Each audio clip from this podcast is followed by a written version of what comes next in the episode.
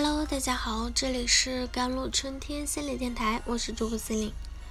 今天跟大家分享的文章叫做《面对这样的评论，那些真正的受害者该如何自处》。这两天，杭州女子失踪案终于水落石出，警方连夜征集数百名监控调查员，二十四小时不停歇，查看了六千多个小时的监控录像。民警穿着全套防护服，顶着快四十度的高温酷暑，奋战了二十五小时，对三十八车的粪水啊进行冲洗和筛查后，才提取到来女士的一部分人体组织 DNA。在这些铁证面前，来女士的丈夫徐某终于供认不讳。他交代，他趁来女士熟睡后。将其残忍的杀害，并分尸、分散扔至化粪池内。这本该是一件惨绝人寰的社会事件，可令人没有想到的是，这边来女士尸骨未寒，亲属在化粪池井盖旁痛哭不止，而另一边，一些网友竟在网络上狂欢不已，甚至还玩起了段子。不结婚，你可能在家里，在酒吧里，在 KTV 里，在夜店里；可结了婚，你就可能在冰箱里、墙里、化粪池里、下水道里、绞肉机里。要知道，受害者的家人如今正悲痛欲绝，而这些人却在大肆玩梗，跟风踩在受害者的尸体上起舞。前一阵子。隐秘的角落大火，张东升这个角色也十分的深入人心。网络上有不少网友把“一起爬山吗”做成表情包，当做一个梗来玩。这无可厚非，因为它是一部虚构出来的影视作品。现实生活中不存在谁因为和张东升爬山丢了性命这件事，所以这种玩笑是正常的。但来来女士啊，遇害案是真实发生的，是在我们十几亿网民的眼皮子底下发生的。那这种幽默还依然觉得有意思吗？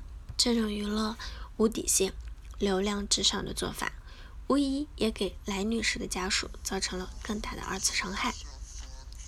与此同时啊，相似的类似事件还有之前盛极一时的家暴装。家暴妆顾名思义就是模仿女性被家暴后鼻青脸肿的模样。家暴妆一开始的出发点是好莱坞女星通过化妆把家暴受害者的真实情况用最直观的方式展示到大屏幕前，呼吁社会关注家庭暴力。可现在家暴妆却成为了各博主哗众取宠、争相模仿的现象。他们拿别人的痛苦来炫耀自己超高的化妆技术，展现自己特别娇美的脸庞。被家暴后，我依然很美；被家暴了，我可太酷了，超酷的家暴妆，跟风来一波，美吗？酷吗？把别人遭遇过的屈辱当成一种娱乐，这样既不美也不酷，还显得十分的愚昧无知。这样的行为无异于在别人的伤口上撒盐。让那些真正受困于家暴的女性日夜活在惶恐之下。那真正的家暴有多可怕啊？据全国妇联统计，全国二点七亿个家庭中有百分之三十的妇女曾遭受过家暴，并且有百分之七十的施暴者不仅殴打妻子，还打孩子。他就把我的眼睛直接用手挖出来了。家暴的伤口是他们的噩梦，是女性感到耻辱的真实印记，如今却成为这些网红争相模仿、获取流量的工具。这种行为可谓诛心。相信《狼来了》故事大家都知道，曾经那些顶着头破血流的模样出现的女性，我们都知道她被家暴了，会施以援手，而如今大家画着仿妆，凭空多出来这么多受家暴者。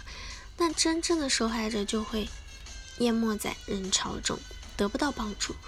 如果哪天某位女性受到家暴，拍照发布在社交平台上，那是不是网友清一色的都在夸赞大神？你化妆好自然，什么时候出化妆教程？试想，面对这样的评论，那其次，这么多人化着仿妆还掀起一阵模仿潮流，这究竟是在美化犯罪，还是在鼓励犯罪？这值得我们每一个人深思。这种病态的娱乐传播，直接映射了一些人麻木不仁的内心和扭曲的三观。诚然，如鲁迅所言，人的悲欢并不相通，虽不要求一定要多么的感同身受，但作为人类，倘若失去最基本的同理心和道德底线，那这个世界该多么冷血，多么冷漠。对于这些真实发生的惨痛事件，不予以关怀，相反还群嘲调侃，简直可悲可叹。这是对人间悲剧的漠视，更是对他人生命的无畏。最后一定不能用娱乐代替真相，用嬉笑掩埋悲剧，更不能用娱乐致死的精神，丧失我们做人的道德和底线。我始终认为啊，一场悲剧。不该沦为一群人的狂欢，而一个成年人的价值观也不该如此冷漠扭曲。好了，以上就是今天的节目内容了。咨询请加我的手机微信号：幺三八二二七幺八九九五，我是 c e l i n e 我们下期节目再见。